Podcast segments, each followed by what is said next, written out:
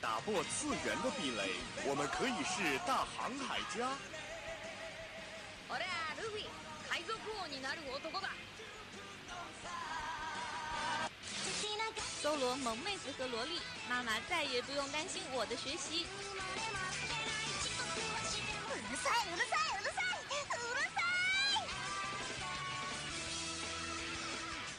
自大陆、日本、欧美、全世界的 ANG News，让你的耳朵根本停不下来。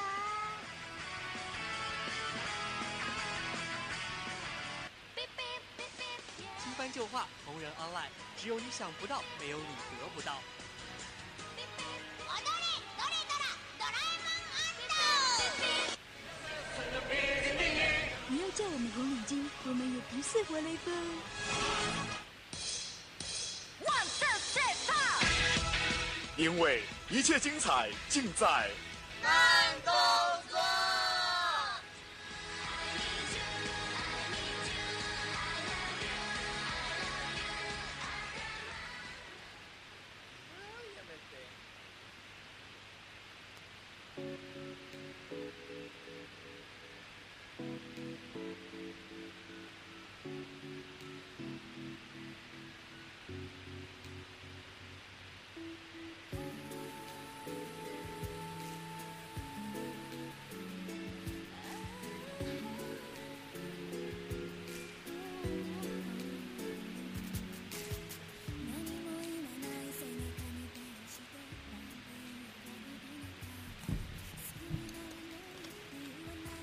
Hello，各位听众，欢迎在北京时间的二十点四十五分继续锁定 FM 九十五点二浙江师范大学校园之声。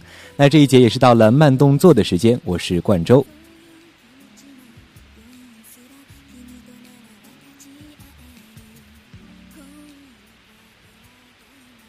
最近呢，新西伯利亚冷空气来袭，金华的气温也是骤降十度啊，这让人想说一句：你在北方的寒夜里大雪纷飞，我在南方的大风里被吹成狗。那好吧，虽然冷空气已经开启了冻成狗的模式，然而我们的慢动作还是会带给大家温暖的。那本期的慢动作，我们荣幸的请来了暖暖的治愈系蓝胖子。今天蓝胖子会拿出什么样的道具来温暖我们的冬天呢？快跟我一起进入今天的慢动作，一起来瞧一瞧吧。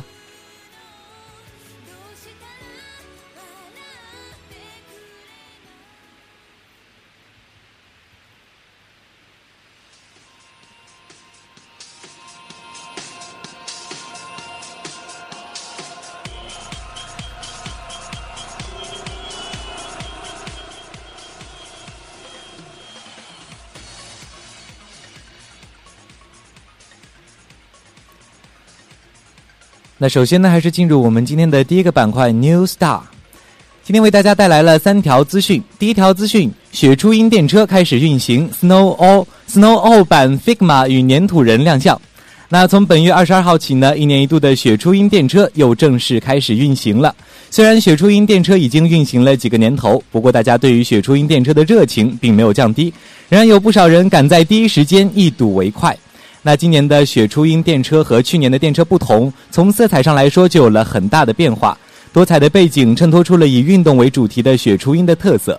身着一身以蓝白为主色调的滑雪服，带有一个黄边框滑雪镜的雪初音，与围着黄色围巾、戴着黄色滑雪镜、印有雪花图案滑雪帽的雪鹰兔，一起向前来乘车的人们招手问好。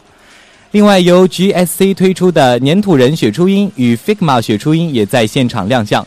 这两款手办将于十一月二十四号至十二月七号进行第一次抽选贩卖，而第二次抽选贩卖的日期为十二月十五号至十二月二十一号。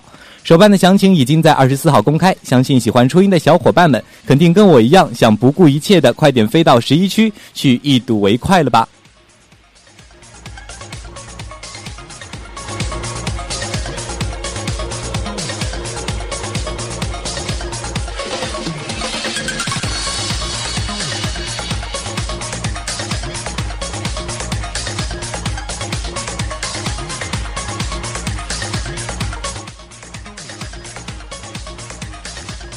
进入我们的第二条资讯，动画《机动战士高达雷霆咒域战线》第一话九十秒 PV 公开。《机动战士高达自1979年登场以来，已经成为日本卡通作品中最著名、最经久不衰、最庞大，也是盈利最高的系列之一。高达洋洋洒洒上百集动画也成了我们童年的一部分。而现在，高达的浪潮将再次来袭。根据发行140万部的由太田元康男执笔的漫画《机动战士高达雷霆咒域战线》改编的同名动画，于目前公开了第一集90秒长 PV 视频。本集已经在十二月二十五号在 EXT TVOD 上提供付费观看。那本次的《机动战士高达雷霆咒域战线》是一部由松尾恒执导的作品，故事以飘荡着大量战战舰残骸的 Thunderbolt 咒域为舞台，围绕着联邦军少尉弗莱明与吉恩公国军展开。预计作品共四集，其余播出，其余集数播出时间目前还未公开。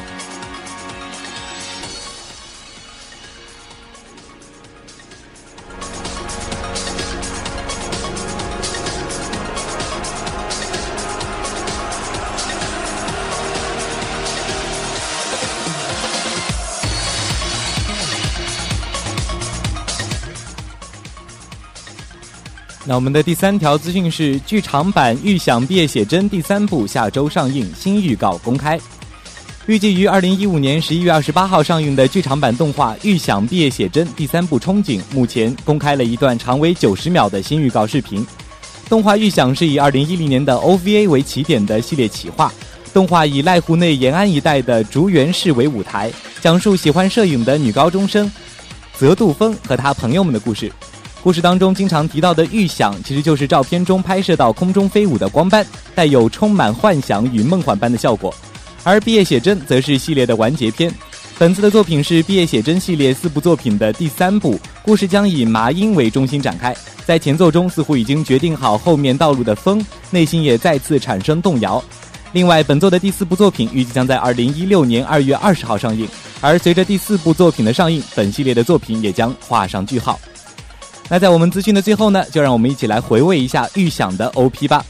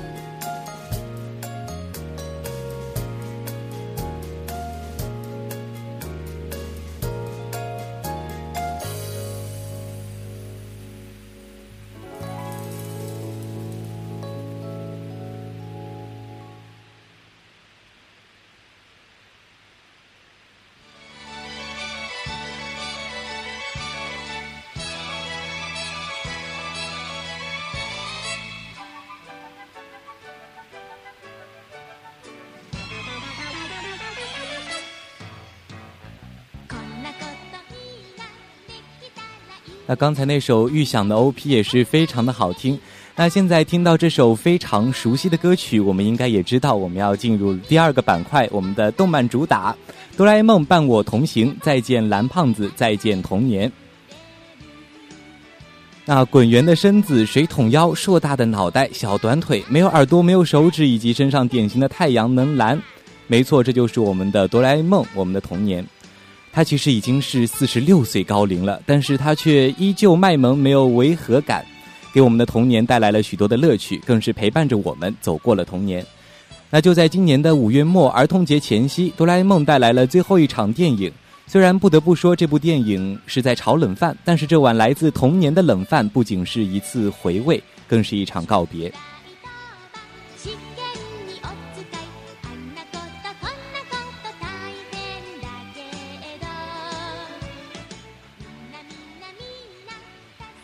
小学的时候，班里的同学都非常喜欢哆啦 A 梦，大家便相约着买哆啦 A 梦的漫画书，相互借着看，谈论着要是我们也拥有一只哆啦 A 梦，那该多好啊！那其实小的时候还有一个点歌台，那时候我就坐在电视机前，就特别期待它会放到哆啦 A 梦。如果放到哆啦 A 梦，我就一定会看；如果放到别的，我可能就会换台。那老实说，那个时候我们可能并不在乎动画中呈现的内容是否科学，或者是每一集的剧情又是否连贯。我们只是盯着哆啦 A 梦胸前那个拥有无限可能的四次元口袋，期待着哆啦 A 梦为了帮助大雄，又会掏出什么稀奇古怪的未来道具，像竹蜻蜓、任意门、记忆面包、隐身斗篷、换装照相机、格列佛隧道，满满的都是我们的回忆。而现在的我们，如果走进影院观看《伴我同行》的时候，这样的体会就已经截然不同了。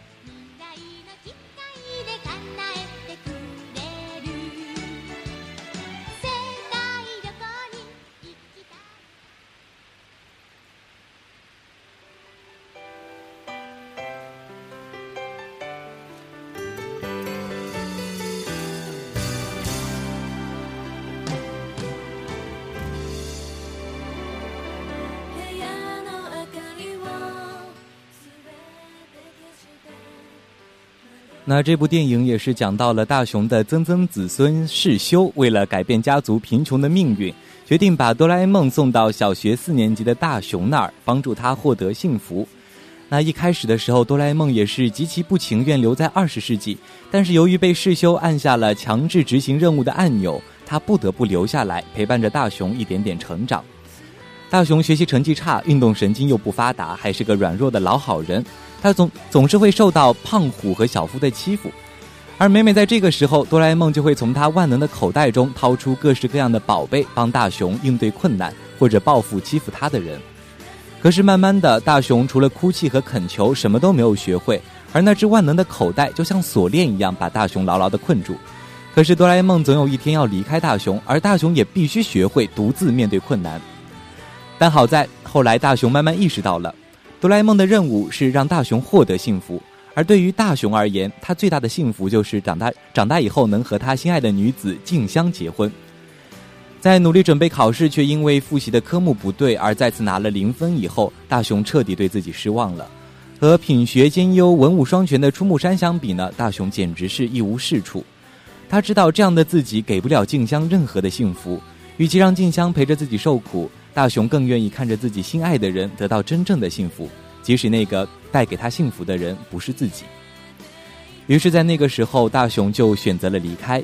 他就不惜掀起静香的裙子，让她讨厌自己，甚至一口气灌下了整瓶喝了就会让人厌恶的药水，和自己的心抗争，让所有的人都讨厌自己。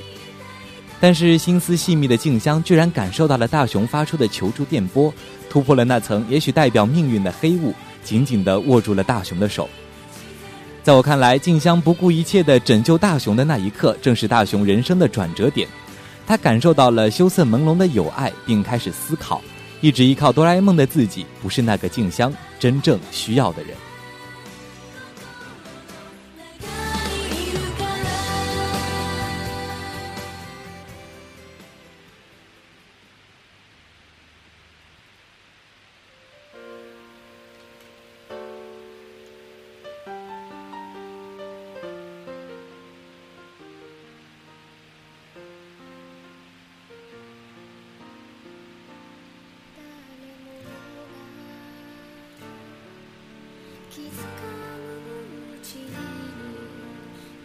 那后来大雄也是乘坐时光机来到了二十世纪，却刚好碰到静香在登山的时候遇险，而那个长大了的自己却因为发烧躺在床上呼呼大睡，于是他不得不自己前去营救静香。而这次面对关乎生命危险，大雄并没有让哆啦 A 梦来帮助自己，他背着静香走在风雪中，但是任意门却被风雪给掩盖了。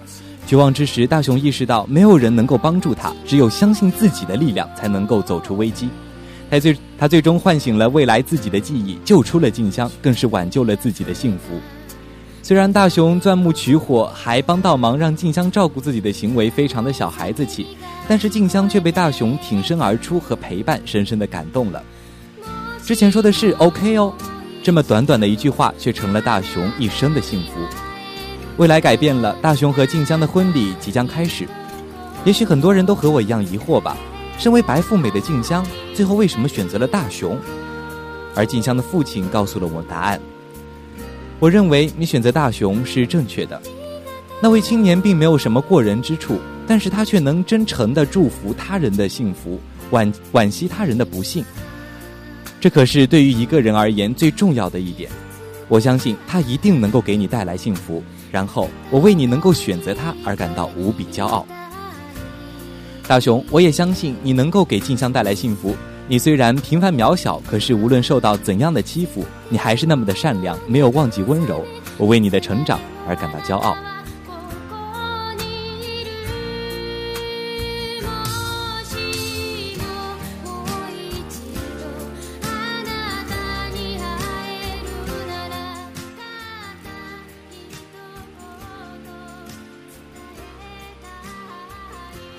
那大雄呢？后来也是获得了幸福，哆啦 A 梦也是完成了自己的任务，就要离开大雄了。在影片的最后，大雄为了向哆啦 A 梦证明自己能够独立面对困难，不再依赖道具，他居然非常勇敢地向胖虎宣战。那面对胖虎压倒性的战斗力，大雄几乎是单向被虐。可是即使被打得鼻青脸肿、遍体鳞伤，他还是一次一次地站了起来，不服输，相信自己。最终凭借着顽强的毅力，第一次战胜了胖虎。虽然这次打架并不能证明大雄真的变得强大了，但是大雄是真的长大了。世上最可靠的也只有他自己。哆啦 A 梦的离开教会了大雄成长，他懂得了珍惜，学会了放下，人格上也得到了最大程度上的独立。也许他在某些时候还是冒冒失失、粗心大意。但是却能在危急时刻救出静香，并且赢得静香的心，能够和儿时的小伙伴在多年后依旧打成一片，延续深厚的友谊，也能在与多年未见的哆啦 A 梦保持一份淡然，这些都表明长大后的野比大雄俨然成了一名成熟自信、敢于担当的男子汉，而哆啦 A 梦的离开也意味着我们与童年的告别。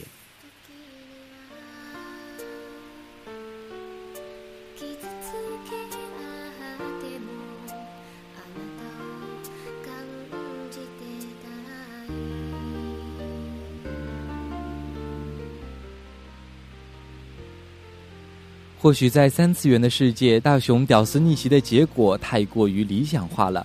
但是无论是在二次元还是三次元，成长从来都只是一个人的事情。我们永远都不可能拥有万能的哆啦 A 梦，就像我们永远不能逃避成长。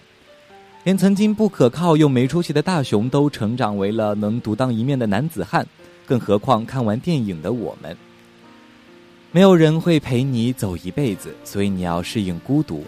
没有人会帮你一辈子，所以你要奋斗一生。成长应该向前看，而不是在逃避中咀嚼小时候躲在父母怀抱下的日子。我们的路在前方。成长的故事是最残酷，也是最美好的。再见，蓝胖子，再见童年。感谢一路上伴我们同行的人。而现在，我们要学会独立，因为和一个人在一起，是因为爱他，而不是依赖他。一场告别，一首离歌，让我们再一次随着主题曲重温哆啦 A 梦带给我们的感动吧。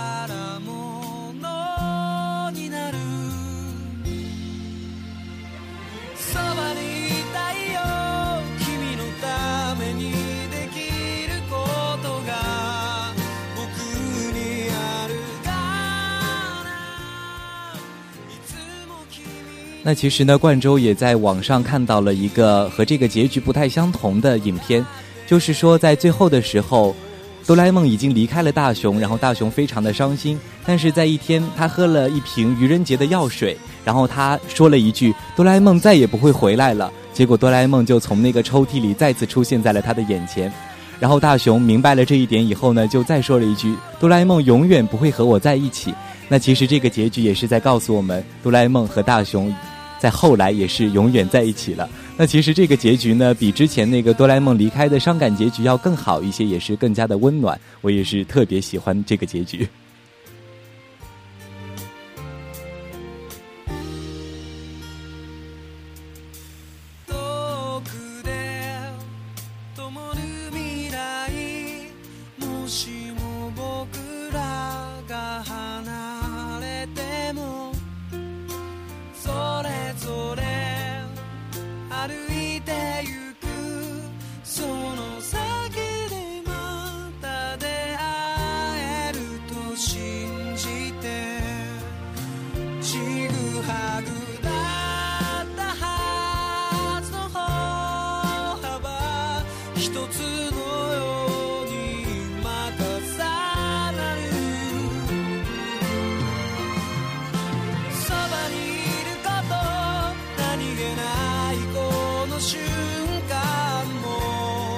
忘れはしないよ。旅立ちの日手を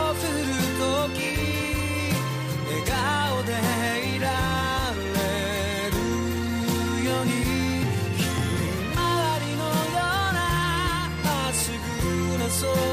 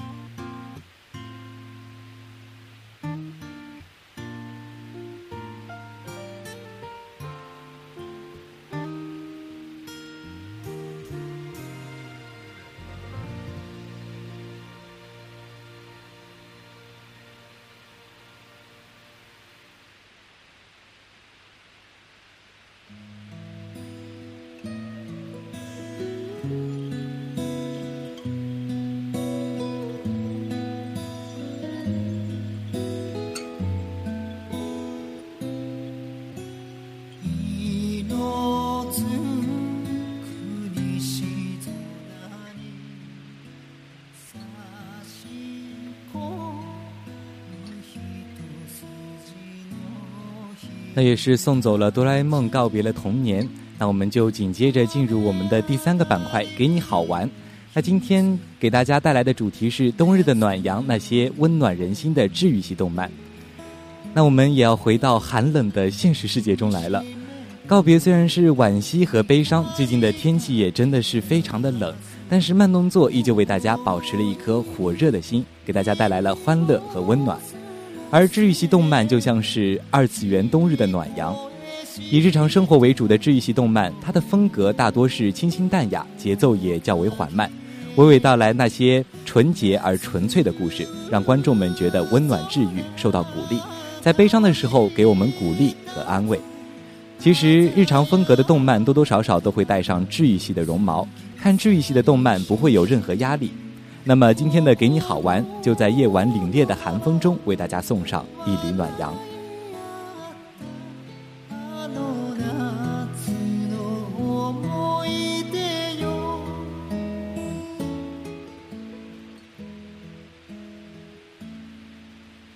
那首先为大家推部推荐的第一部动漫呢是《夏目友人帐》，舒缓的旋律、朵朵浮云和悠悠的草地，简单的线条勾勒出清新的初夏气息，恬淡闲适，正如这部动画本身的气氛，没有勾心斗角，没有利欲熏心，关于爱，关于寂寞，遇到各式各样的妖怪，听到不同的感人故事，这就是《夏目友人帐》。我喜欢你，夏目。喜欢你琥珀色的清澈的明眸，干净的白衬衣和再普通不过的性格。通过夏目的目光，我们也看到了一个又一个流淌着温暖和忧伤的故事。你是一个善良而普通的孩子，上帝会喜欢这样的孩子的。如果可以，也想对某个人说，请一直做一个善良而平凡的孩子，因为我喜欢温暖的东西，那些阳光流淌过的地方。希望那流过指尖的温暖，也可以填满满目疮痍的心脏。夏木能遇见你，真的是太好了。哦，刚刚也是忘了说了，其实我们也是有幸邀请到了我们对动漫非常非常有研究的文杰来和我们一起讨论这个给你好玩的环节。那文杰，你对于这部动漫有什么看法吗？哦，都不叫我先跟听众朋友们打个招呼 哦。对，文杰先跟听众朋友们打个招呼。Hello，大家好，我是资深中二病中二少女一枚一枚，呃，名字叫文杰。对，文杰也是非常喜欢动漫，就看到动漫就会特别开心的那种女孩子。对对对，而且入宅很多年，对动漫怎么说呢？耳濡目染，呃，研究了很多，包括声优啊，呃，他这些动漫啊，及他们制作公司都其实都有一些涉猎。嗯，对，所以就。就感觉文杰对这个动漫也是非常有研究。那对于好了好了，不要夸我了。这个像夏目友人帐，你有怎么样的感受呢？看完夏目呢，其实，嗯，它是一个很长的作品，它大概讲了四季多了，现在还在连载中。然后，呃，其实我觉得最有意思的，我觉得最独特的一方面是这个名字。其实我很喜欢夏目这个名字，它。呃，它的日文名叫“ナツメ”，然后就是夏天的眼睛的意思。嗯，我觉得通过这个角度，因为它是一个治愈的动漫嘛，觉得就像通过夏天的眼睛带我们看感受那种夏天里面温暖的那丝，又不是很燥热，又很感动人心的那种感觉。嗯，对对对，那它这个夏目就是夏天的眼睛，那我们现在在冬天，在寒冷的。 风中也是能够感受到那样的温暖，也是非常好的一件事情。对的，对的。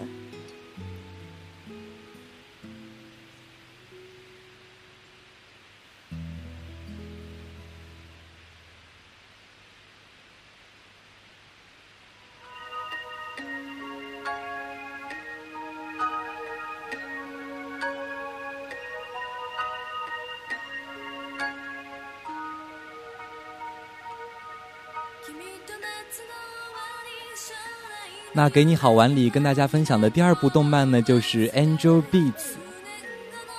哦，未闻花名，它的名字是未闻花名。哦，对，然后这个《Angel Beats》它的未闻花名，因为我们现在听到的 BGM 就是大家非常耳熟能详的未闻花名的 ED，也就是这本这首 ED 呢，就是赢得了很多观众的好评。然后哦，他因为是在每一集的最末尾，然后他很感动的那个点爆出来的时候，就开始插入这首歌的前奏，所以说非常的感动系数飙升啊！哦是这样子的，所以这个也是非常的 非常的感人啊。对，那那他也是用非常直达内心的笔触来描写了青春期少男少女在面对恋情、友情和纠葛的时候，有欢欣的笑容，也有伤心泪水的青春原创催泪弹。嗯，是的，他很脆，他讲述的就是，呃，嗯。一个女主人公叫面马，她已经死去了，其实，但是她的灵魂又回来，跟她儿时的伙伴们一起完成她当年没有完成的愿望，然后，哦。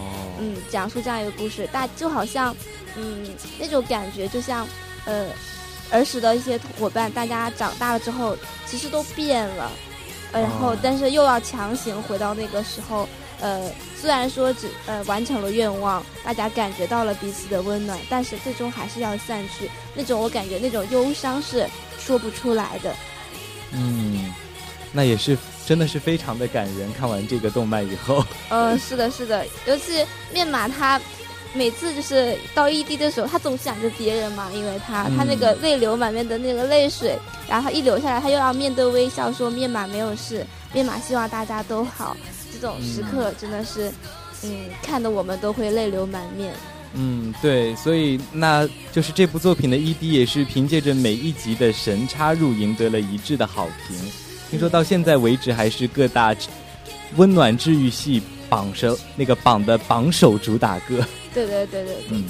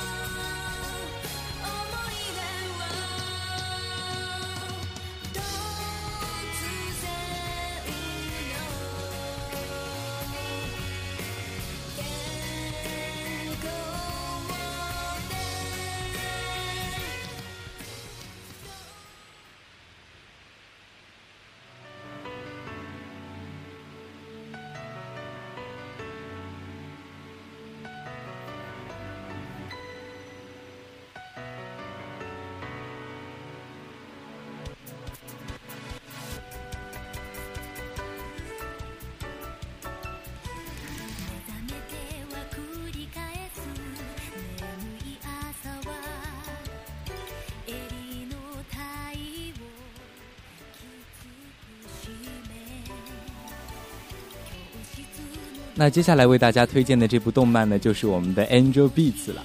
那它的中文翻译是《天使的心跳》。它的片头曲的开头是银发飞扬的少女弹奏钢琴的身影，那她手里飞扬出来的音符肆意而激情的跳跃。那伴随着娓娓道来的钢琴声，我们逐渐被带入了 Angel Beats 的世界。那 A B 讲的其实是一个关于告别的故事，看着自己身边曾经熟悉、以为会这样一直到老的朋友们，忽然有一天就毕业了、分别了，就非常的伤感。其实看 A B 总会想起自己的毕业季，学生时代永远是让人难忘而怀念的吧？就那样的香樟树排满的夏天，那样曾经一起挥汗、一起奋斗过的日子，就很想再回去一次，再听一遍你们的吵闹，好像你们从未离开，从未走远。呃，关于 A B 这部作品呢，它是 K 社三大催泪作品之一。第一部是那个 Can 的，然后第二部是 Air，、就是春季的那个画风很古古老的一个。第三部是他现在推出的这个 A B Angel Beats。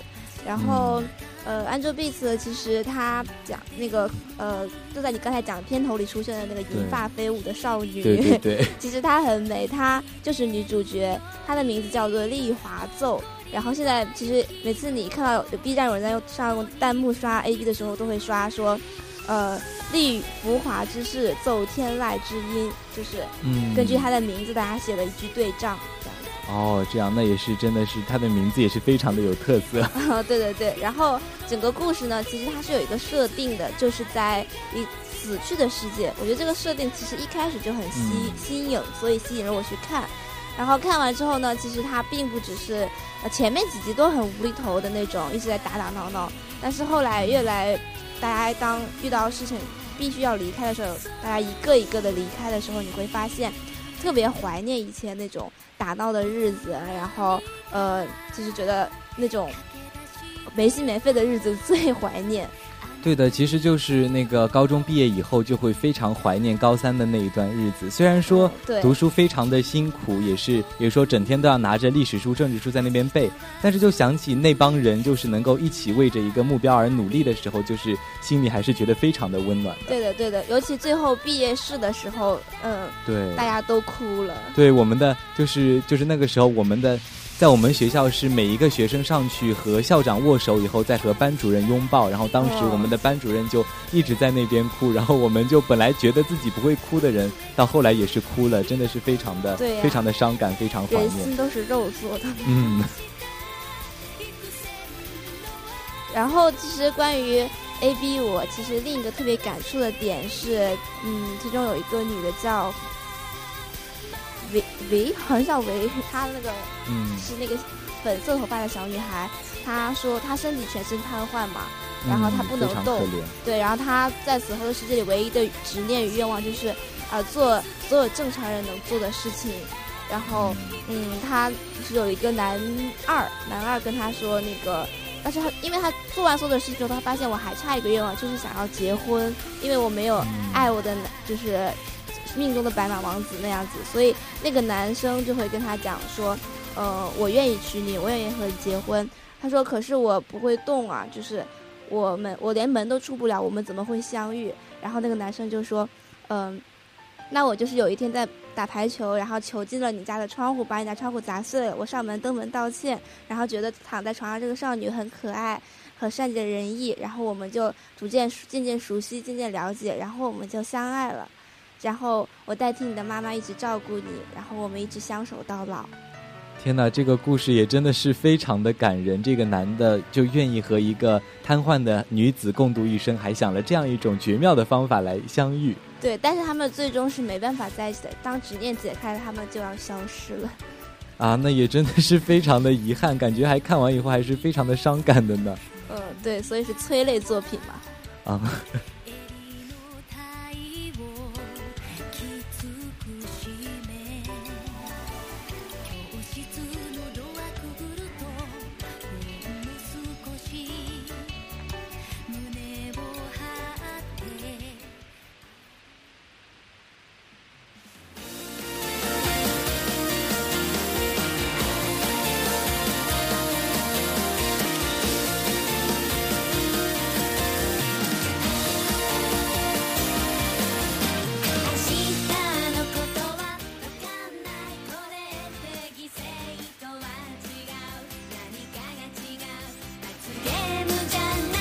那在给你好玩这个板块，给大家推荐的最后一部动漫作品呢，叫《白兔糖》。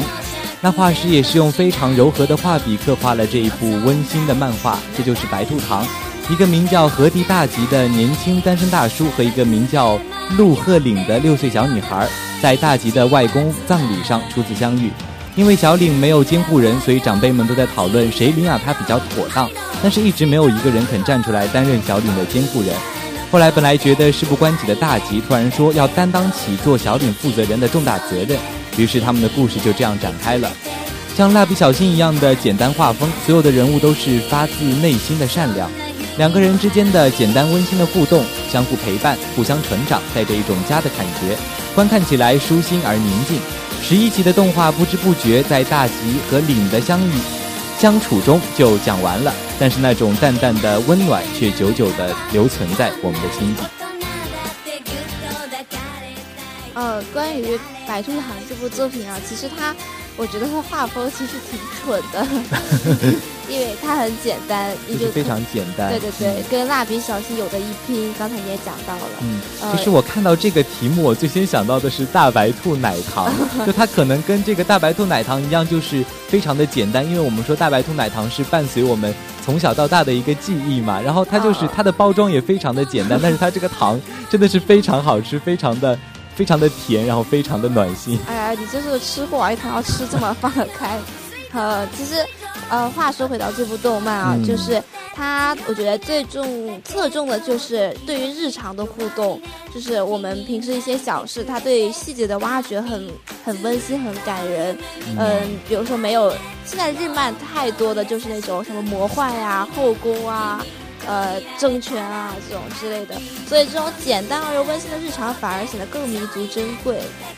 嗯，然后所以说，呃，日漫的日常动漫也还是蛮多的。我甚至看到过一部动漫的名字就叫《日常》，就叫《日常》。那它其实讲的就是我们一些人平常生活中发生的一些对对对一些小事。对，就是非常贴近生活，其实也是非常的暖心的。虽然你刚才说它可能画风会比较愚蠢。以细节之动之处动人嘛，以细节动人也是非常好的一种方式。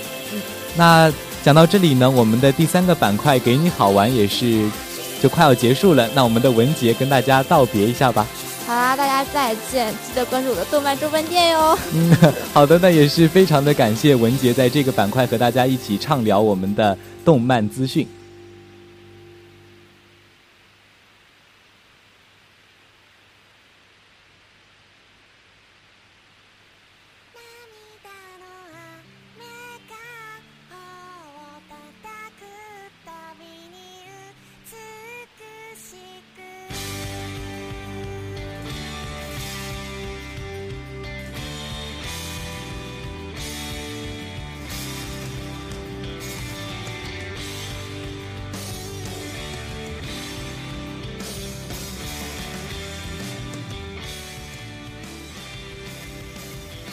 好的，那也是到了北京时间的二十一点二十七分，我们的慢动作到这里就要和大家说再见了。那还是和大家一起来回顾一下我们本期慢动作的主要内容。在第一个板块 New Star 里面呢，我们给大家带来了三条资讯。第一条是雪初音电车开始运行，Snow O 版 Figma 与粘土人亮相。第二条是动漫机动战士高达雷霆咒域战线第一话九十秒 PV 公开。